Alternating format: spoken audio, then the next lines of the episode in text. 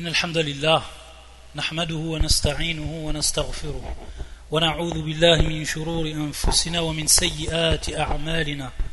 من يهدي الله فلا مضل له ومن يضلل فلا هادي له وأشهد أن لا إله إلا الله وحده لا شريك له وأشهد أن محمدا عبده ورسوله. أما بعد فإن أحسن الكلام كلام الله وخير الهدي هدي محمد صلى الله عليه وآله وسلم وشر الأمور محدثاتها وكل محدثة بدعة وكل بدعة ضلالة وكل ضلالة في النار Donc on est toujours avec ce livre de jurisprudence qui traite du Hajj, qui s'intitule Ahkam Manasik al-Hajj wal Umrah, le Cheikh al-Islam Ibn Taymiyyah, ta'ala. Donc le dernier cours, on a expliqué ce que l'on faisait lorsqu'on arrivait à Arafat et les questions qui étaient en relation à ce moment-là. Et donc le shérif va continuer à nous expliquer pour ce qui est du départ de Arafat, après que le soleil s'est couché. فيؤخر المغرب إلى أن يسليها مع العشاء بمزدلفة. ولا يزاحم الناس بل إن وجد خلوة أسرع. فإذا وصل إلى مزدلفة فإذا وصل إلى المزدلفة صلى المغرب قبل تبريك الجمال إن أمكن. ثم إذا بركوها صلوا العشاء. وإن أخر العشاء لم يضر ذلك. Donc, lorsque les pèlerins se dirigent de Arafat pour aller donc passer la nuit à Muzdalifa. Une fois qu'ils sont à Arafat, que le soleil s'est couché, ils décampent et ils prennent le chemin pour Al-Muzdalifa. Durant ce trajet, ils marchent normalement, sans déranger les gens qui sont autour d'eux, en les bousculant ou autre. Et s'ils trouvent un endroit où il n'y a personne, qui est vide, c'est-à-dire éloigné de, de gens, alors ils s'empressent il gagne en vitesse. Comme cela est rapporté fi Sahih al-Bukhari min hadith Usama ibn Zayd radiyallahu ta'ala anhu. كان يسير العنق فإذا وجد فجوة نص أي أسرع. Donc ils vont retarder al-Maghrib vu qu'ils n'ont pas prié à Arafat comme cela est la sunna. Lorsqu'ils vont arriver à Muzdalifa, ils vont prier donc une fois arrivés, une fois qu'ils ont trouvé donc un endroit pour s'installer, ils vont prier le Maghrib. Et une fois qu'ils ont prié le Maghrib, ils prient Al-Aisha. Donc ils font un adhan et deux iqama pour chaque prière. Donc ils prient Qasran wa Jam'an.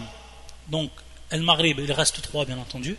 Et l'Aisha, il passe donc à deux unités de prière. Et il ne prie rien entre les deux. Entre les deux prières, il ne prie rien. Et si, dans le besoin, ils doivent retarder l'Aïcha, ne pas le prier donc juste après le Maghrib, alors il n'y a pas de mal à cela.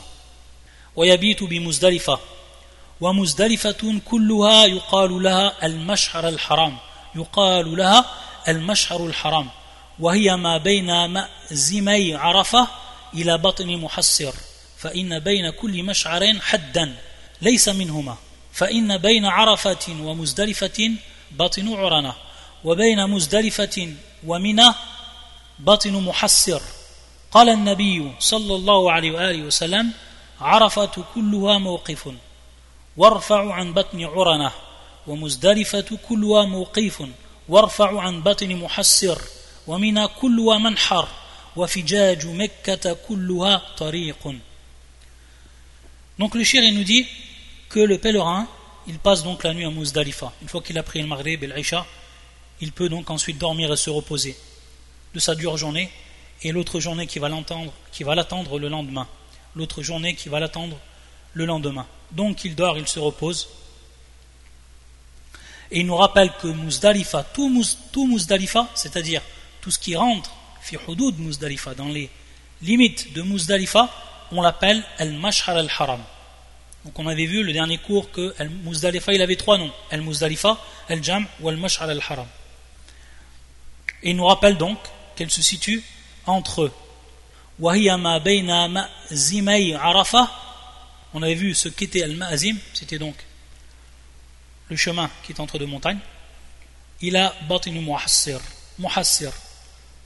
Muhassir, c'est donc un endroit qui se trouve entre Mina et Muzdalifa. Et donc c'est ici une, délimitation. Donc, Batinu Muhassir ne fait pas partie de Muzdalifa. Mais après Muzdalifa, on trouve Batinu Muhassir. Et Muhassir, il a été appelé ainsi, car on sait que à cet endroit-là, il est arrivé Qissatu Ashab al-Fil, que tout le monde connaît, que tout musulman connaît. L'histoire donc des gens de l'éléphant, lorsqu'ils ont voulu détruire Mecca. Et donc c'est à cet endroit qu'Allah les a arrêtés et leur a donné le châtiment. Et c'est pour ça qu'on va voir qu'à cet endroit, lorsqu'on y passe, comme tout endroit où il y a eu châtiment, alors le musulman, il accélère, il accélère les pas. Et il nous rappelle le shir que bien entendu entre chaque mash'ar, donc entre chaque endroit de rite, il y a une limitation, haddan. Et que cette limitation ne fait pas partie du mash'ar en lui-même, comme ici le cas de Batinu Muhassir, ça ne fait pas partie de Muzdalifa, mais c'est une, une limite avec Muzdalifa. Et c'est pour ça qu'il nous rappelle le shir qu'entre Arafat ou Muzdalifa, on a Batinu Urana, ou cet endroit que l'on appelle Urana. Et entre Muzdalifa et Mina, on a cet endroit qui s'appelle Batinu Muhassir. Et c'est pour ça qu'il va nous rappeler ce hadith du prophète sallallahu alayhi wa qui est rapporté par l'imam muslim dans son authentique, également Abu Dawood, Fi Sunan ou Ibn Majah et d'autres encore. Min hadith Jabir, radiallahu ta'ala an où le prophète sallam yaqul Arafatun kulwa mawqifun. C'est-à-dire que Arafat est compté comme un endroit de stationnement. C'est-à-dire tout Arafat, tant qu'on est à l'intérieur du périmètre de Arafat, alors on est bien dans le bon état de stationnement. Et donc, on doit se déplacer, ne pas rester dans cet endroit qui en réalité ne fait pas partie de Arafat et qui est Urana.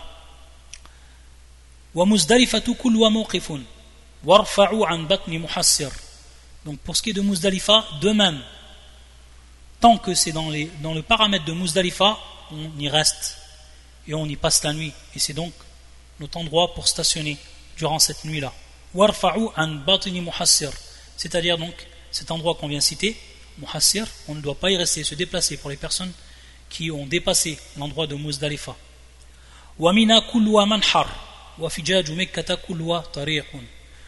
Donc, également, il nous rappelle dans ce hadith, le prophète sallam, on aura l'occasion de revoir les règles qui s'y rattachent. Il nous rappelle ici, le prophète sallam, wa mina manhar. C'est-à-dire que Mina, tout ce qui rentre dans le paramètre de Mina, alors, à cet endroit-là, on peut égorger le sacrifice. On peut égorger le sacrifice. De même, comme on verra pour ce qui est de Mecca. C'est-à-dire donc qu'il est permis. Fijaju, qui est le pluriel de Fadjun, et qui a qui est le chemin qui est large, la large route, le large chemin, ce qu'on appelle Fadjun. Son pluriel c'est Fijaj. Et donc, on comprend à partir de là que toutes euh, les voies qui mènent à Mecca sont permises. Donc on peut rentrer par n'importe quel endroit de Mecca. Même si al-afdal, comme on l'a vu, le meilleur c'est de rentrer minathaniyat al-uliya. Comme l'a fait le prophète sallallahu alayhi wa sallam. Ici, c'est pour nous prouver donc que Muzdalifa kulwa mawqif. Ensuite, يقول رحمه الله والسنة أن يبيت بمزدلفة إلى أن يطلع إلى أن يطلع الفجر فيصلي بها الفجر في أول الوقت ثم يقيف بالمشعر الحرام إلى أن يصفر جدا قبل طلوع الشمس. Il nous dit le shir que la sunna ici, c'est de passer la nuit à Muzdalifa jusqu'à que l'aube se lève. Une fois que l'aube se lève, il prie Al-Fajr au début de son heure. Donc il n'attend pas ici. dès que Al-Fajr s'est levé, il prit directement la prière de l'aube. Et ensuite, donc, il stationne dans Muzdalifa. Donc, Al-Mash'ar al-Haram qui est Muzdalifa. Donc, il stationne et il reste à Muzdalifa. Il jiddan, c'est-à-dire jusqu'à que, à l'horizon, on voit apparaître cette lueur qui devient très jaune, de plus en plus jaune, et qui va donc précéder Toulour al-Shams, le lever du soleil. Donc il reste jusqu'à ce moment-là. Bien entendu, le shir, lorsqu'il nous dit as-sunnah ici, c'est en voulant dire ce qu'a fait le prophète. Mais ici, c'est wajib, c'est-à-dire c'est une obligation C'est une obligation de rester jusqu'à ce moment-là.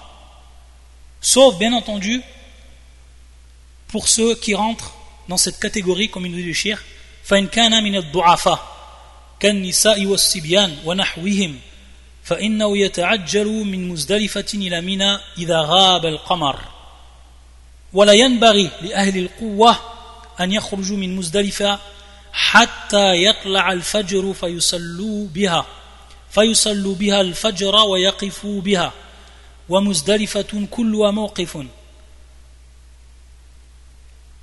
Donc il nous dit, l'exception qui est faite ici, c'est pour ceux qui sont de la catégorie des faibles, comme les femmes et les jeunes enfants, et également les vieillards, donc tous ceux qui rentrent dans ce qu'on appelle les faibles, donc par rapport à leur corps et à leur capacité. Pour eux, il est permis donc de partir bien avant, de ne pas attendre après l'aube, et de partir, comme il dit le shir, rab al-qamar, lorsque la lune disparaît comme cela est rapporté auprès de l'imam al-Bukhari dans son authentique, et également l'imam muslim, une hadith Asma, lorsqu'elle a demandé Al-Rab al-Qamar, et que lui a répondu Abdullah Moula Asma, Naam.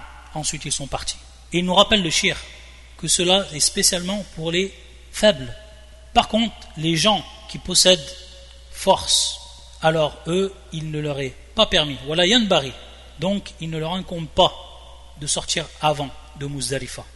Mais ils sortiront de Muzdalifa jusqu'à que l'aube apparaisse et qu'ils auront prié Al-Fajr et qu'ensuite ils resteront donc à l'endroit où ils sont en invoquant Allah subhanahu wa ta'ala et qu'une fois donc que la lumière jaune apparaît et intensifiée à l'horizon, alors à ce moment-là, ils se déplaceront.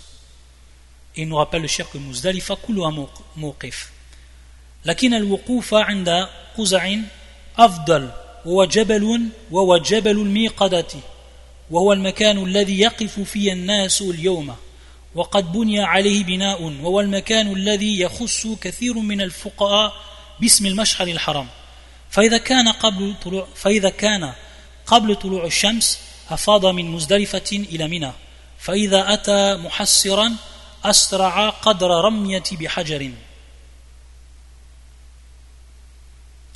Ensuite, il nous rappelle le shir qu'il y a un endroit, lorsqu'on est à Muzdalifa, et qui est une montagne, et qui s'appelle Jabalul Miqada. Et que c'est à cet endroit que le prophète sallam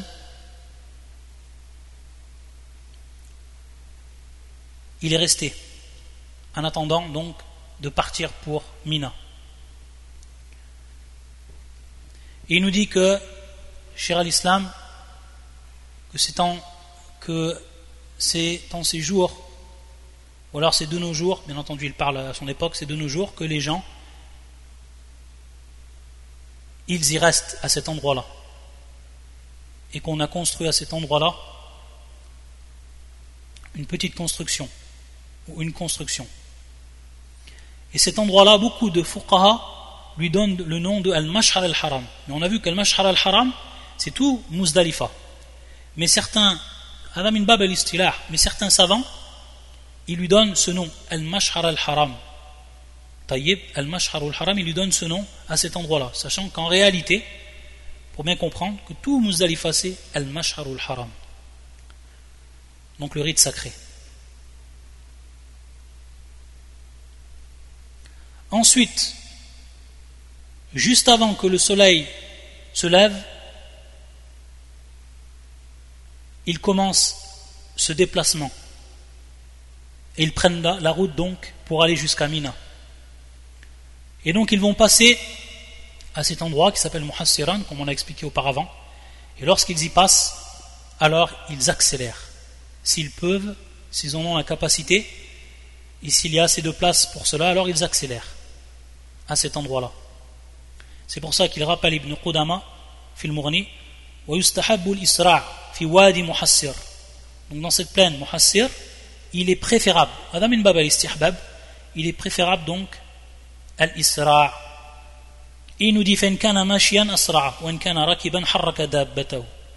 Donc s'il est à pied, il augmente sa vitesse, il accélère, il s'empresse. Et s'il est sur sa monture, alors yuharrik dabbatahu. Alors il fait accélérer sa monture. ثم يقول رحمه الله فإذا أتى منا رمى جمرة العقبة بسبع حصيات ويرفع يده في الرمي وهي الجمرة التي آخر الجمرات من ناحية منى وأقربهن من مكة وهي الجمرة الكبرى ولا يرمي يوم النحر غيرها ويرميها مستقبلا لها يجعل البيت عن يساره ومنى عن يمينه. هذا هو الذي صح عن النبي صلى الله عليه وآله وسلم فيها. ويستحب أن يكبر مع كل حصاة. وإن شاء قال مع ذلك اللهم اجعله حجا مبرورا وسعيا مشكورا وذنبا مغفورا. ويرفع يديه في الرمي. ولا يزال يلبي في ذهابه من مشعر إلى مشعر. مثل ذهابي إلى عرفات وذهابي من عرفات إلى مزدلفة حتى يرمي جمرة العقبة. فإذا شرع في الرمي قطع التلبية فإنه حينئذ يشرع في التحلل. والعلماء في التلبية على ثلاثة أقوال. Lorsqu'il va arriver à Mina et c'est donc l'acte d'adoration qu'il devra faire lorsqu'il arrive à Mina c'est bien entendu de se diriger à ce qu'on appelle Jamaratul Aqaba, donc qui est Al Jamaratul Kubra, la plus grande.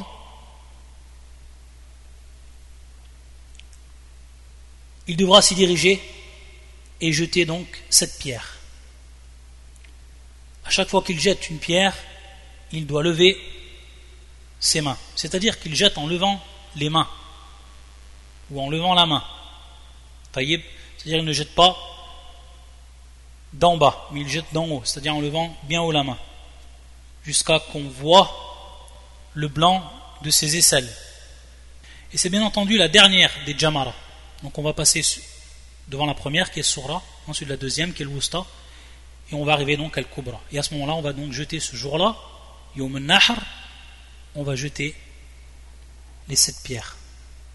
Il nous dit bien entendu, c'est celle qui est du côté de Mina et le plus proche de Mecca, ou la plus proche de Mecca. Et donc le jour du sacrifice, il ne jette rien comme pierre en dehors de celle-là. Et lorsqu'il jette ses pierres, elle est en face de lui, Elle se trouve donc en face de lui. Et si cela, bien entendu, lui est possible, il place Mecca, donc El Beit, qui est Mecca, la maison sacrée, Anyasari, du côté gauche, et Mina, Anyamini, et donc il laisse Mina du côté droit. C'est la position qu'il doit avoir, et c'est ce qui a été authentifié de la part du prophète sallam. C'est ce qui était authentifié du prophète sallam lorsqu'il était à cet endroit-là, et lorsqu'il a fait cet acte-là. Les hadiths, Abdurrahman ibn Yazid, lorsqu'il a fait le hajj avec Ibn Mas'ud, et qu'il l'a vu prendre cette position, qui lui a précisé, Ibn Mas'ud, que c'était ainsi que le prophète sallam avait fait. C'est un hadith rapporté par l'imam al-Bukhari et l'imam muslim. Il nous rappelle le shir qu'au moment où on jette al-hasa, donc la pierre, nous kabbir. C'est-à-dire qu'on dit Allahu Akbar. À chaque fois qu'on va jeter une pierre, on dit Allahu Akbar. Et également, il dit le shir, s'il veut, le pèlerin, il dit cette dua en plus.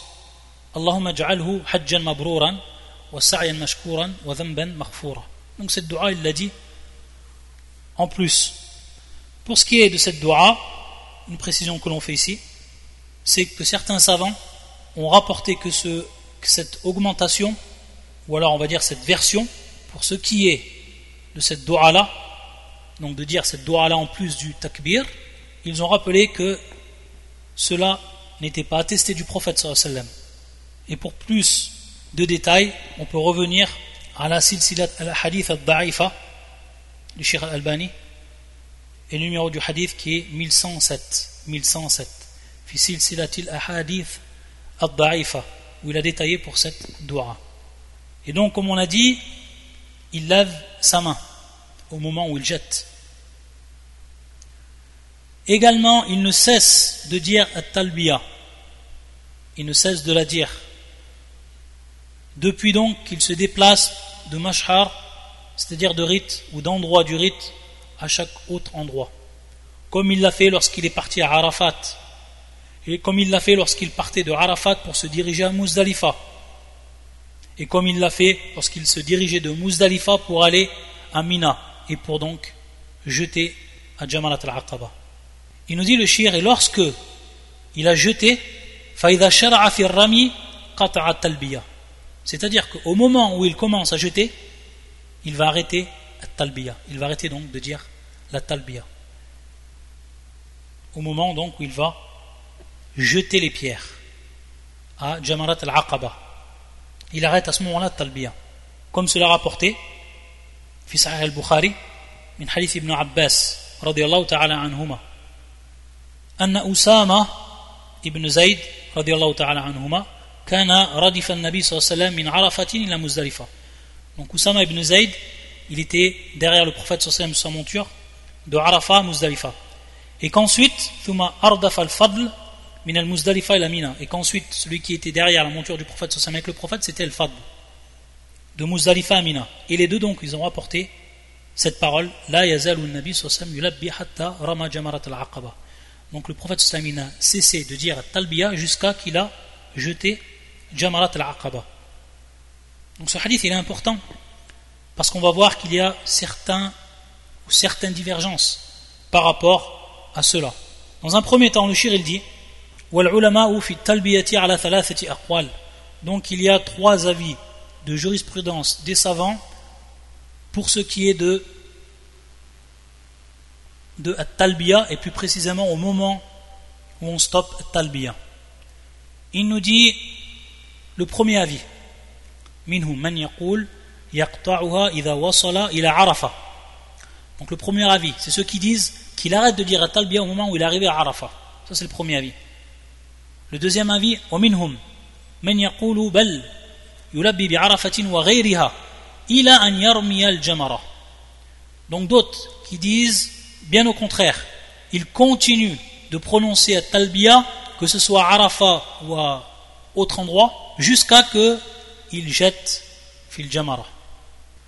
Et ensuite le troisième avis أنه إذا أفاض من عرفة إلى مزدلفة يلبي وإذا أفاض من مزدلفة إلى منى لبى حتى يرمي جمرة العقبة وهكذا صح عن النبي صلى الله عليه وسلم Le troisième avis ici, c'est que la personne, lorsqu'elle se déplace de Arafat à Muzdalifa, elle dit At-Talbiya.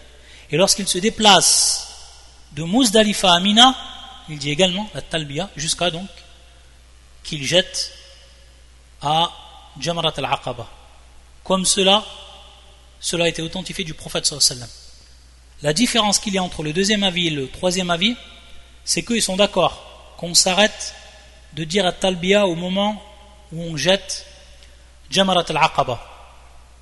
Taïb, contrairement au premier avis qui dit on s'arrête à Arafah. Et en réalité, on a vu que l'épreuve, où l'épreuve était dans le camp de ceux qui ont dit le deuxième et le troisième avis. Taïb. Maintenant, la divergence qu'il y a entre les deux, c'est que ceux qui disent, lorsqu'on se trouve à Arafat, en étant de stationnement, également à Muzdalifa, alors à ces moments-là, on dit at talbiya. Lorsqu'on est donc en état de stationnement, on dit cette talbiya. Et on a dit également lorsqu'on se déplace entre Arafat et Muzdalifa, et entre également Muzdalifa et la Mina.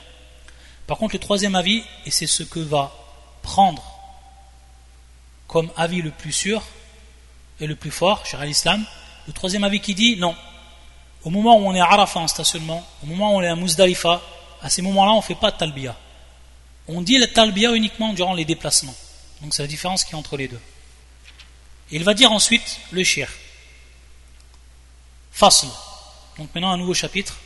À la il continue toujours sur la talbiya Et ben, on va comprendre pourquoi il a dit cette parole, ou pourquoi yurajjih al-qawl al-thalith.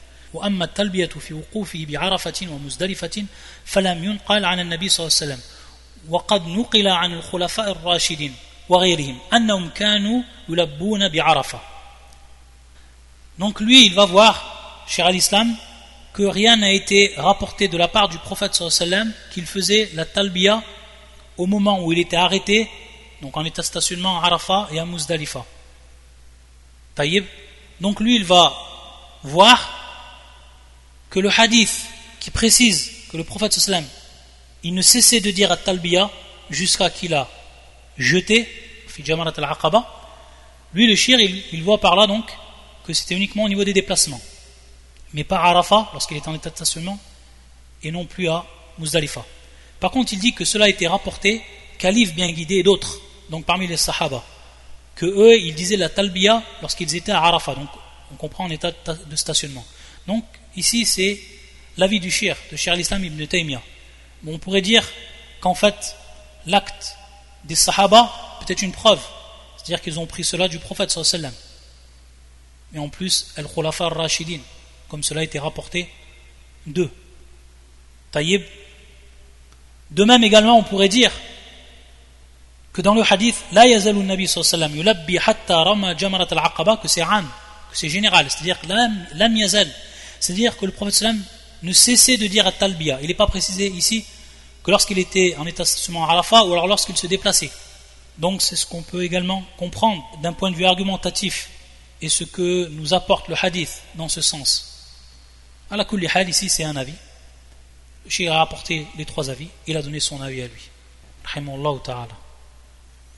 Et une précision qu'on va donner ici également, c'est que certains savants, comme Shir al-Albani, rahmatullah il nous rapporte que Ibn Khuzayma, dans son Sahih, dans son authentique, il rapporte un hadith qui vient expliquer plus précisément à quel moment Talbiya al-Sa'at, c'est une fois qu'on a terminé de jeter les pierres au moment de Jamarat al-Aqaba, au moment où on est à Jamarat al-Aqaba. Et comme l'a rappelé également Ibn Hajar fi Fath al-Bari. ثم يقول رحمه الله فإذا رمى جمرة العقبة نحر هديه. إن كان معه هدي. ويستحب أن تنحر الإبل مستقبلة القبلة. قائمة معقولة اليد معقولة اليد اليسرى والبقر والغنم يضجعها على شقها الأيسر مستقبلا بها القبلة ويقول بسم الله والله أكبر اللهم منك ولك اللهم تقبل مني كما تقبلت من إبراهيم خليلك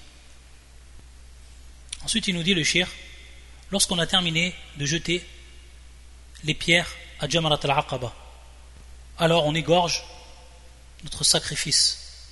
Et il est préférable, il nous dit le shir, pour ce qui est de l'ibl, pour ceux donc qui vont égorger un chameau, de le mettre en direction de la Qibla de le laisser donc debout et de lui rattacher sa patte gauche.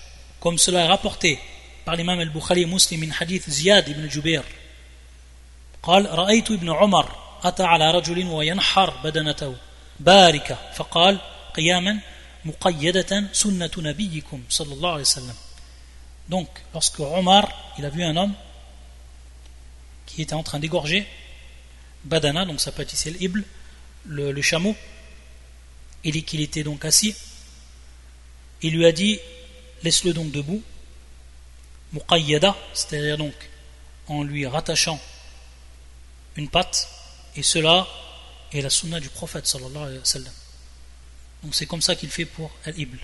Pour ce qui est de al-baqar ou al-ghanam, donc la vache et les moutons, alors il couche cet animal sur son côté gauche en direction de la Qibla.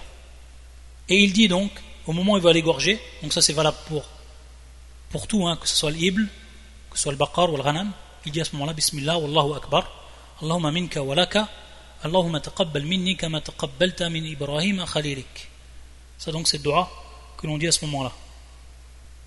Ibn Hajar nous rapporte ici donc une faïda pour ce qui est de cette position que l'on donne à l'animal pour l'égorger, car c'est plus facile pour lui. ليكون أسهل على الذابح في أخذ السكين باليمين وإمساك رأسها بيده اليسار. C'est-à-dire que lorsqu'il qu'il met l'animal sur son côté gauche, alors ça va être plus facile pour lui de poser son pied droit dessus et de pouvoir prendre le couteau avec sa main droite et de pouvoir prendre la tête de l'animal avec sa main gauche. Et ensuite il égorge. Donc pour lui c'est plus facile cette position. Ensuite يقول وكل ما ذبح بمنى وقد سق من الحل إلى الحرام فإنه هدي سواء كان من الإبل أو البقر أو الغنم بخلاف ما يذبح يوم النحر بالحل فإنه أضحية وليس بهدي فإذا اشترى الهدي من عرفات وساقه إلى منى فهو هدي باتفاق العلماء. وكذلك إن اشتراه من الحرم فذهب به إلى التنعيم وأما إذا اشترى الهدي من منى وذبحه فيها ففيه نزاع. فمذهب مالك أنه ليس هدي وهو منقول عن ابن عمر ومذهب الثلاثة أنه هدي وهو منقول عن عائشة. Ensuite, le shir, il va nous rappeler une question ici, qui concerne al-hadi, qui concerne donc le sacrifice. Il va nous dire, Allah, que tout ce qui est égorgé à Mina et qui a été transporté depuis El-Hil, donc lorsqu'on dit El-Hil, c'est l'endroit qui est en dehors du haram, en dehors de la limitation de l'endroit sacré, Al-Haram. Donc ce qui était apporté depuis El-Hil jusqu'au haram, alors c'est un hadi. C'est considéré comme un sacrifice. Il porte le nom de hadioun.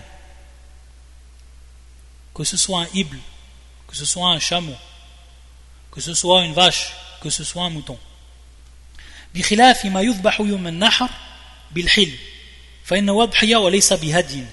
Donc ici, contrairement à ce qui va être égorgé le jour donc du sacrifice dans un endroit qui est en dehors du haram, bilhil si on l'égorge en dehors du haram, alors cela est considéré uniquement comme adhiya. Et on ne peut pas lui dire que c'est on ne, peut pas, prononcer pour lui et on ne peut pas le nommer hadioun car le hadioun ce qu'on appelle hadioun c'est uniquement ce qui a été égorgé dans le haram et qui vient du hil qui vient donc en dehors du haram. Donc celui-là il prend les deux termes hadioun ou udhiya par contre, ce qui est égorgé, fil hil, donc en dehors des limitations de, du, du, haram, alors ça c'est considéré uniquement comme udhiya. Udhiya et non comme hadiyun. Taïb. وليس بمنى ما هو أضحية وليس بهدي كما في سائر الأمصار. Et bien entendu, tout ce qui va se trouver à Mina, et qui va se trouver donc à l'intérieur du haram, ce n'est pas comme udhiya. Contrairement également à tout ce qui sera en dehors des autres contrées en dehors donc du haram, et que lui qui ne peut être nommé hadjun. Maintenant, le shir nous dit si la personne elle achète son mouton depuis Arafat, Taïb, et ensuite elle le conduit jusqu'à Mina, alors cela est considéré comme un hadjun, bittifaq al-ulama. C'est un hadi ici, bittifaq al-ulama, unanimement. De même, si la personne elle achète son sacrifice depuis le haram. Et qu'ensuite elle va il al hil alors c'est également considéré comme hajjun. C'est-à-dire c'est l'a acheté à l'endroit même du haram. Et qu'ensuite elle est partie pour l'égorger en dehors du haram c'est-à-dire fil hil alors c'est considéré ici comme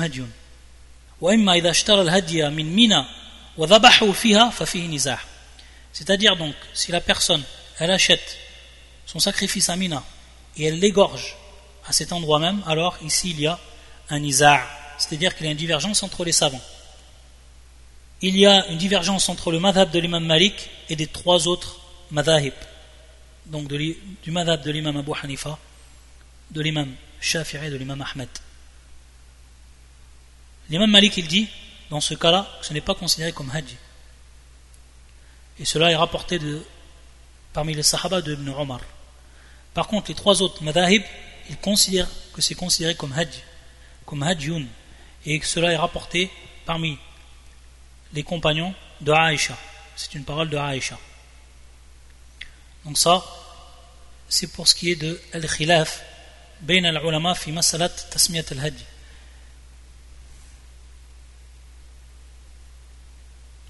Et est-ce qu'il va être compté donc comme tel pour ce qui est donc du hajj?